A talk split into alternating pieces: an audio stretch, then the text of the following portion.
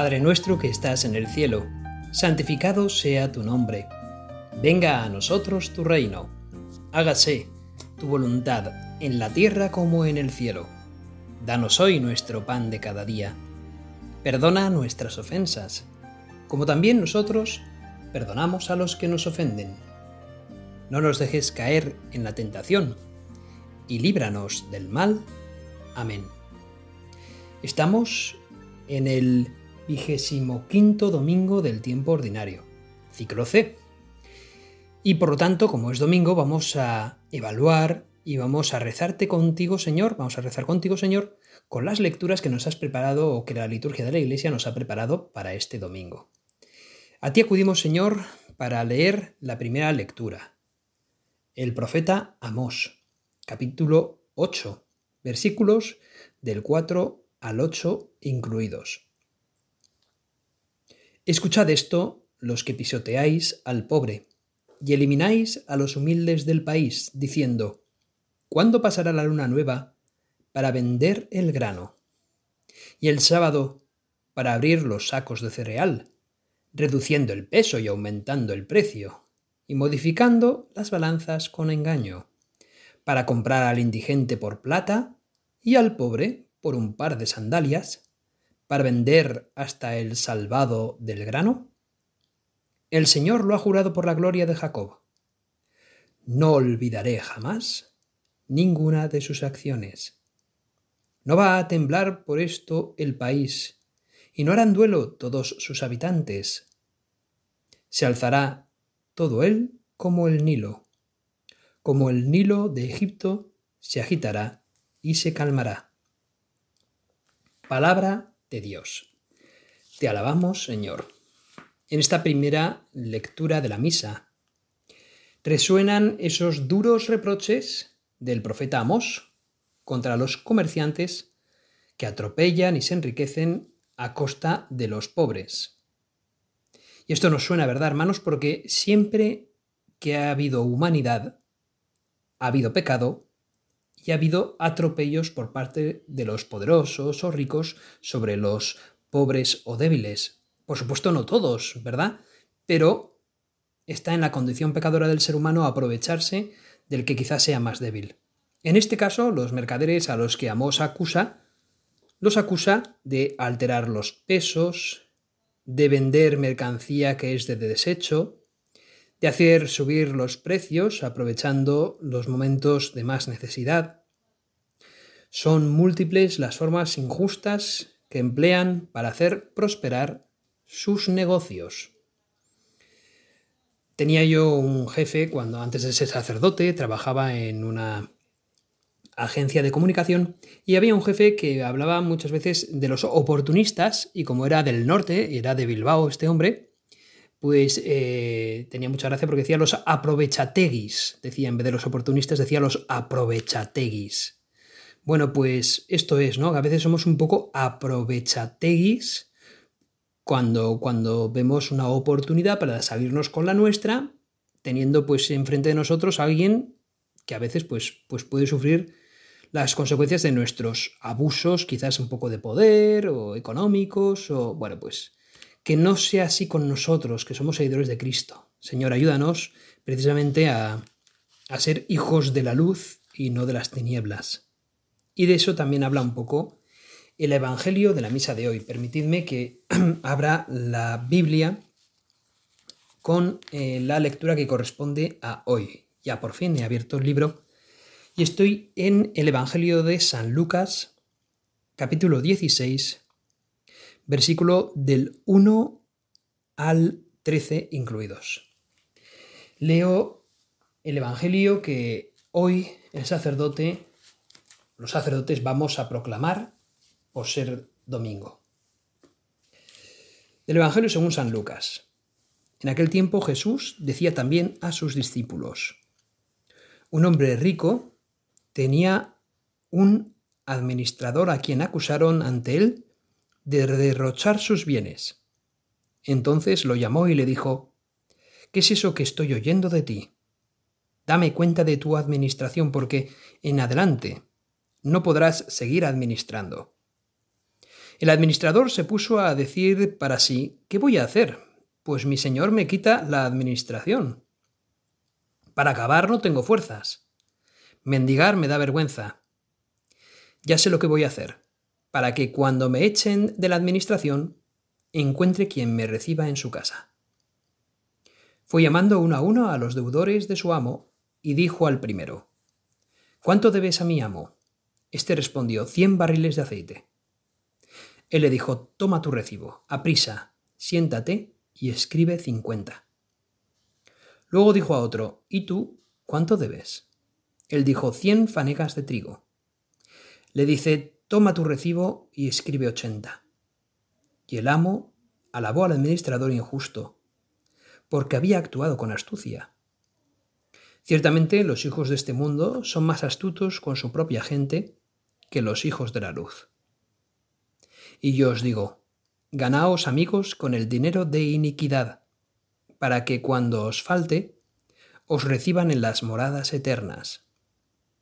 El que es fiel en lo poco, también en lo mucho es fiel. El que es injusto en lo poco, también en lo mucho es injusto. Pues si no fuisteis fieles en la riqueza injusta, ¿quién os confiará la verdadera? Si no fuisteis fieles en lo ajeno, lo vuestro, ¿quién os lo dará? Ningún siervo puede servir a dos señores, porque o bien aborrecerá a uno y amará al otro, o bien se dedicará al primero y no hará caso del segundo. No podéis servir a Dios y al dinero. Palabra del Señor. Gloria a ti, Señor Jesús. Impactante frase final. No podéis servir a Dios y al dinero. Con esto nos quieres decir, Jesús, que los ricos no van a poder ir al cielo. Desde luego que hubo un momento en el que nos asustaste diciendo que más difícil le va a ser a un camello entrar por el ojo, perdón, a un rico entrar en el reino de los cielos que a un camello entrar por el ojo de una aguja. Pero no vienes a condenar al rico, sino más bien a advertirle. Ojo con tener más dinero porque la tentación será mayor. Y cuanto más tentación tengas sobre el dinero, más obstáculo será este para que puedas seguir al que verdaderamente te va a dar la salvación, que no es el dinero, sino Dios mismo. Por lo tanto, señor rico o señora rica, vigila mucho tu proceder y sobre todo reza mucho, reza mucho para que Dios sea quien sea dueño de tu corazón, para que el dinero que tengas no sea obstáculo para hacer el bien, para que no quieras aprovecharte del prójimo y para que puedas utilizar el dinero tuyo para un bien mayor. Y efectivamente hay mucha gente con, con, dinero que hace cosas muy buenas por los demás.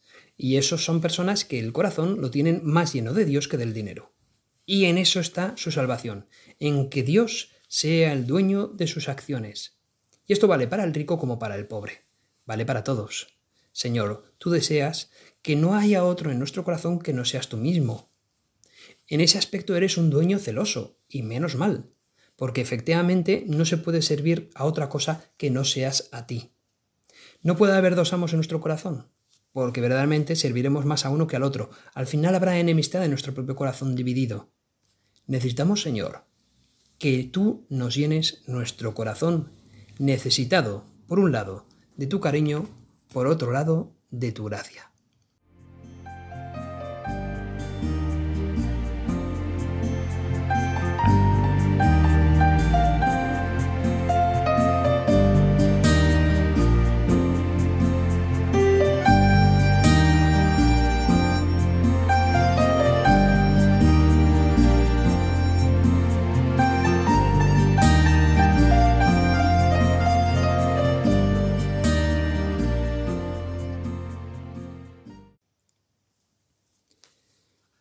Evangelio de la Misa nos enseña el Señor mediante esa parábola que hay un administrador que con su habilidad, pues, y por la malversación que ha hecho, pues es llamado por su amo. Y al final este, pues, le termina por, por echar.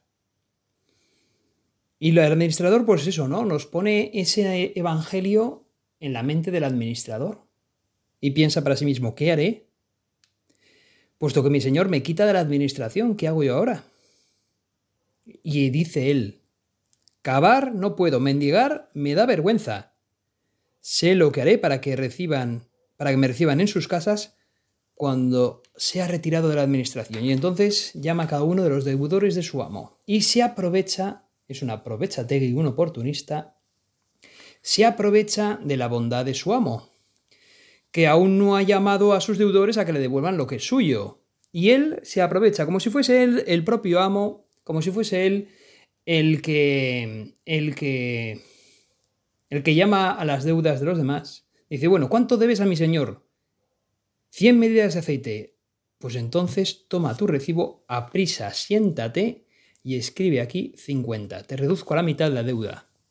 Acuérdate de mí, ¿eh? Cuando salga de esta administración de esta hacienda, de que soy tu amigo. Que mi amo no se da cuenta de eso, de que, de que le debes 100 y voy a poner 50, así que me debes una. Después lo otro. A otro le dice, ¿tú cuánto debes? 100 cargas de trigo. Pues toma tu recibo y escribe 80. Así empieza a tener amigos más allá de la hacienda de su propio amo. Pero el dueño se termina enterando de lo que hace este hombre. Y el dueño, en vez de, yo qué sé, enfadarse, zarandearlo, cogerle de las solapas y zarandearle qué es lo que se merece, ¿verdad? Tú de qué vas, encima. O sea, me he enterado de que eso, de que, de que haces con mi hacienda lo que te da la gana, haces cosas en tu favor, para tu interés, no para el mío. Has abusado de mi confianza. Y para colmo, cuando sabes que te voy a echar, encima sigues abusando de mi confianza, sigues aprovechándote de la situación y sigues tirando para ti mismo. Ese aprovechategui, ese oportunista, ese hijo del lazarillo de Tormes. Sin embargo, el amo, pues yo me enfadaría, ¿no? Le cogería por las solapas, le, le llamaría unas cuantas verdades a su cara. Y sin embargo, el amo pues aplaude la sagacidad, la astucia de, ese hombre. Parecería como si tú, Jesucristo, estuvieras también alabando la sagacidad, la astucia de ese hombre que desde luego tiene bastante inmoralidad. Y lejos de eso, en realidad, lo que mm, de algún modo te quejas, Señor Jesucristo, es de que eso, de que los hijos del mundo son más sagaces, son más astutos, en lo suyo que los hijos de la luz. Y eso es lo que te lamenta, Señor, eso es lo que lamentas de verdad. Tú, Señor, no alabas esa inmoralidad de ese administrador infiel, astuto, aprovechategui, sino que en realidad estás invitando a que los que están en, en tu bando sean tan astutos como él. Se pregunta San Agustín, ¿por qué puso el Señor esta parábola? y dice, no porque el siervo aquel fuera precisamente un modelo a imitar, sino porque fue previsor para el futuro, a fin de que se avergüence el cristiano que carece de esta determinación. Alabó el empeño, la decisión, la astucia, la capacidad de sobreponerse y sobrevivir y resolver una situación difícil. El no dejarse llevar por el desánimo. Pues el Señor, tu Señor, nos estás diciendo lo mismo. No, cristiano, hijo de la luz, no te dejes llevar por el desánimo. Allá donde veas crisis, hay oportunidades. Como ese administrador infiel, tú en lo fiel sé también aprovechategui, sé oportunista. Nos está diciendo el Señor que veamos las cosas desde la perspectiva de Dios y a la vez actuemos con sagacidad, con determinación. Astutos como serpientes, nos dice en un momento determinado San Pablo, sed astutos como serpientes. A la vez nos dice, sed sencillos como palomas. No es raro ver el esfuerzo y los incontables sacrificios que muchos hacen para obtener más dinero, para subir dentro de la escala social, para tener algo más de poder o prestigio. Otras veces quedamos sorprendidos incluso por los medios que se emplean para hacer el mal. A veces la prensa, los editoriales, Internet, televisión, las redes sociales, proyectos de todo orden. Pues al menos ese mismo empeño hemos de poner también nosotros los cristianos cuando sirvamos a Dios. Multiplicando los medios humanos para hacerlos rendir en favor de los más necesitados. Tenemos que poner mucho interés también en realizar los quehaceres de aquí, de este mundo, para poder nosotros ganar, sea como sea, algunos para el cielo. Hemos de poner todos los medios que estén a nuestro alcance para que el demonio, a la hora de tentarnos, no nos lleve por, por su camino y no nos lleve a separarnos de ti, Señor. Y dice también aquí un santo varón, que ahora mismo la cita la tengo aquí escrita, es de San José María Escribada Baleguer. Cuando tú y yo pongamos el mismo afán y los asuntos de nuestra alma, tendremos una fe viva y operativa. Y no habrá obstáculo que no venzamos en nuestras empresas de apostolado. ¿Qué afán pueden llegar a poner los hombres en los asuntos terrenos? ilusiones de honores, ambición de riquezas, preocupaciones incluso de sensualidad. Ellos y ellas, ricos y pobres, viejos y hombres maduros, y jóvenes y aún niños, todos igual. Pongamos nosotros ese mismo empeño en alabarte a ti por encima de todo, Señor, en adorarte, los hijos del mundo parecen a veces más consecuentes con su forma de pensar que nosotros los cristianos con nuestra manera de actuar y de pensar. Esos hijos del mundo viven como si solo existiera lo de aquí abajo, y se afanan en ello sin medida. Tu Señor quieres que nosotros también pongamos ese mismo empeño en ser santos y en hacer santos, en vivir nuestro apostolado con el empeño al menos con el que ponen otros en sus negocios terrenos. Quieres que nos preocupemos de nuestros asuntos con gran interés, con gran alegría, con entusiasmo. Señor, quizás aquí debiéramos de pedirte una cosa muy sensata, una cosa muy concreta, y es, Señor, dame la ilusión, la ilusión sana, alegre, de querer ser santo. La ilusión de querer seguirte a ti y de poner todos los medios en mi alcance para conseguir este fin. Realmente, Señor, seguirte a ti es con mucho lo mejor. La búsqueda de la santidad es una aventura que dura toda la vida y que requiere de nosotros todo nuestro esfuerzo requiere de nosotros una gran sagacidad, una gran astucia. La santidad y el apostolado requieren de nosotros que seamos unos santos oportunistas, unos aprovechateguis santos.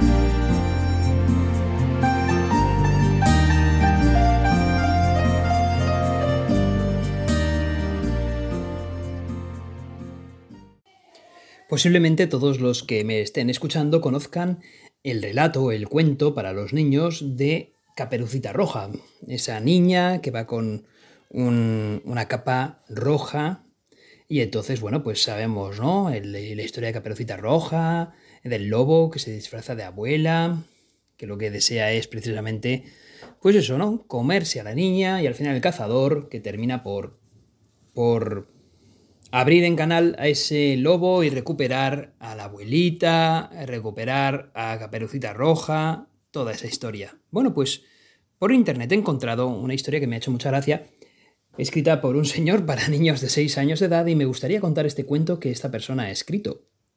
Y dice que este era un familiar lejano, un antepasado de ese lobo tan astuto. Un antepasado, un lobo que ya era mayor, era enfermo y que precisamente eh, las personas mayores y astutas pues saben también pues digamos estudiar la historia para luego no cometer los mismos errores que sus antepasados. Por eso es tan importante estudiar por otra parte la historia, ¿verdad? Para no cometer los mismos errores, para tratar de luchar contra eso. Pues bien, este lobo se acordaba de ese antepasado suyo que había sido abierto en canal por parte de un cazador y ya este lobo era mayor, estaba un poco enfermo y ya no podía cazar como antes, ya no tenía la agilidad de esos lobos jóvenes que van en manada. Aparte, el resto de lobos, como él era mayor, tampoco querían unirse a él, no contaban con él para dar una buena caza. Así que decidió ir por su cuenta, utilizar su inteligencia y vio una gran oportunidad. Se acordaba de la historia de ese antepasado suyo y fue a esa casa antigua vieja donde había estado Caperucita y la abuela. Hacía años que ya nadie la habitaba. Así que la limpió de arriba abajo y la dejó muy limpia. Vio que en el armario había bastante ropa y se puso la ropa de la abuelita y se tumbó en la cama, dejando la puerta abierta, de tal modo que andaba diciendo, ¡ay, qué viejecita soy! Ya no puedo ni moverme de aquí. Más vale que alguien entre para ayudarme, porque si no, aquí moriré en esta cama. Entonces, cada vez que oían desde fuera los quejidos de esa abuelita, en realidad astuta, porque era el lobo disfrazado, entraban el resto de animales uno por uno para ir a dar ayuda a esa abuelita que tanto se quejaba. ¿Puedo ayudarle en algo, abuelita? Que veo usted que se está quejando y entonces aparecía y de un salto ese lobo astuto atrapaba a ese animal y se lo comía. Antes de treparlo decía ¡La merienda! y entonces ya se comía. Así que en una ocasión ese lobo, que ya empezaba a mejorar en salud, porque al fin y al cabo estaba comiéndose un montón de animales, utilizando de su astucia para poder llevarse ese plato de merienda en forma de animal, en una ocasión ya llegó un cazador que oía, que vio, le sorprendió ver esa puerta de esa cabaña, de esa casa abierta, y oyó los gemidos de esa falsa abuelita. Y al entrar, eh, vio el lobo que se trataba de un ser humano y dijo, a este va a ser más difícil engañarle que a cualquier otro animal. Así que cuando vio al cazador, dijo ese lobo disfrazado de abuelita, se tapó con las sábanas y dijo, no, no, váyase, ya me encuentro mucho mejor, váyase, váyase, déjeme aquí tranquila. El cazador obedeció lo que el lobo le decía, pensando que era la abuelita, y cuando salió de la casa vio un montón de huellas en el suelo, de un montón de animales, huellas, que lo que hacían era dirigirse hacia la casa, pero ninguna huella de ningún animal que salía hacia fuera de la casa. Y se dijo para sí mismo ese cazador, aquí hay gato encerrado, o mejor dicho, aquí hay lobo encerrado. Entró de nuevo a la cabaña y entonces descubrió las sábanas y vio al lobo vestido de abuelita y dijo, vaya, tenemos aquí un lobo. El lobo, aterrorizado por el cazador, le dijo, por favor, no me mate. Soy un lobo viejo. Ya no tengo la, la fuerza y la agilidad de antes. Solo me queda mi astucia para poder llevarme un bocado a la boca. Ya sabe, cuando uno se hace mayor es más difícil cazar. Ese cazador, que había utilizado también de su astucia para cazar al lobo, decidió ser astuto pero actuar para el bien, a diferencia del lobo. Y se llevó al lobo a una esto ya es un cuento moderno, entonces se lo llevó a una reserva de animales con otros lobos, como él, donde les daban de comer gratuitamente y el lobo vivió feliz en esa reserva de animales a la que el cazador le había llevado. Bueno, como se ve, es un, es un cuento un tanto un poco más moderno, ¿verdad? Pero bueno, nos sirve para entender que aquí hay dos personajes. Uno que utiliza la astucia para su propio provecho personal, una aprovecha Tegui, que es el lobo, y otro que es el cazador que también es astuto, pero utiliza su astucia para hacer el bien. Se apiada del lobo y lo lleva a un sitio donde el lobo va a estar bien. Es, es quizás un cuento un poco tonto, pero nos sirve muy mucho para nosotros, porque nosotros tenemos que ser hijos de la luz, como nos dice Jesucristo, y por lo tanto hemos de hacer el bien. Pero por favor, no seamos tontos. Y sobre todo descubramos también que somos débiles, y ser astuto nos sirve precisamente para reconocernos como débiles. y para utilizar nuestra inteligencia para no caer tampoco en tentación.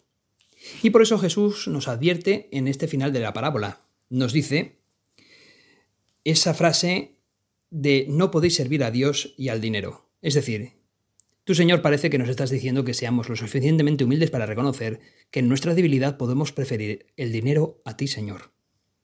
Hoy el dinero se enseñorea hasta de los aspectos más humanos y espirituales de nuestra vida. Pero tu sentencia, Jesús, es clara, sin posibilidad de ningún término medio. Dios y el dinero son incompatibles. El dinero es un amo implacable, una especie de antidios, que en vez de liberar, esclaviza y termina por aniquilar a quienes le sirven. ¿Dónde está vuestro tesoro? Allí estará también vuestro corazón. Nosotros, cristianos, somos administradores de los bienes que nos ha dado el Señor. Nos ha dado unos talentos para ponernos al servicio de Dios, para mayor gloria de Dios. El dinero y los bienes que poseemos no son un derecho absoluto e intocable que tengamos. Están al servicio del desarrollo de todos. La verdadera justicia no consiste solo en no robar, incluye también el compartir. Con sinceridad, sin vagas espiritualizaciones ni excusas, a ti te pregunto, persona que me oyes en esta meditación, también me lo pregunto a mí mismo. ¿Cómo te sitúas tú con respecto al dinero? Tu estilo de vida. ¿A qué Señor muestra que sirvas? ¿A qué Señor estás sirviendo? Porque el dinero, amigo mío, a veces nos puede obstacular, obstaculizar muy mucho de servirte a ti, Jesucristo, único y verdadero Dios. Hemos de encaminarnos a ti, Jesucristo, sin excepción. Los actos de nuestra vida, el trabajo, los negocios, el descanso, todo tiene que estar dirigido a ti. Nosotros los cristianos no tenemos un tiempo para Dios y otro para los negocios de este mundo, sino que estos, los negocios de este mundo, deben también convertirse en servicio a ti, Señor. Y al prójimo, con rectitud de intención, con justicia, con caridad. Hemos de ser buenos administradores de los talentos que nos has dado, Señor, siendo astutos, sabiendo que quien tenemos enfrente también es débil y puede a veces estar tentado por el demonio, tentado por su propia debilidad. Nosotros debemos de trabajar sabiendo que todo tiene que ser para mayor gloria de tuya, Señor. Tampoco sin dejarnos embaucar por aquel que quizás en un momento de debilidad, de tentación, pueda llevarnos por un camino erróneo. Hemos de ser astutos, trabajar con inteligencia y rezarte a ti mucho, Señor, porque sólo así serviremos con astucia para tu bien serviremos con rectitud de intención para obrar en favor tuyo, Señor, en favor de tu iglesia, sacando fuerza de nuestra propia debilidad. No somos meros instrumentos inservibles, somos instrumentos que tú nos has puesto, Señor, para que otros puedan conocerte a ti, para hacer también apostolado. Nos has dado un ingenio, unos talentos, para ponernos a, a tu servicio, Señor. Ayúdame a descubrir estos talentos que me has dado, a ponerlos por obra para una mayor gloria tuya, Señor. La Virgen María sabía muy bien de esto, y ella consiguió también servirte con humildad, con caridad. A ella acudimos, llenos de humildad, y le pedimos su intercesión para que tú nos otorgues las gracias necesarias para poder servirte a ti, Señor, por encima de todo. Dios te salve María, llena eres de gracia, el Señor es contigo Bendita tú eres entre todas las mujeres, bendito es el fruto de tu vientre Jesús. Santa María, Madre de Dios, ruega por nosotros pecadores, ahora y en la hora de nuestra muerte. Amén.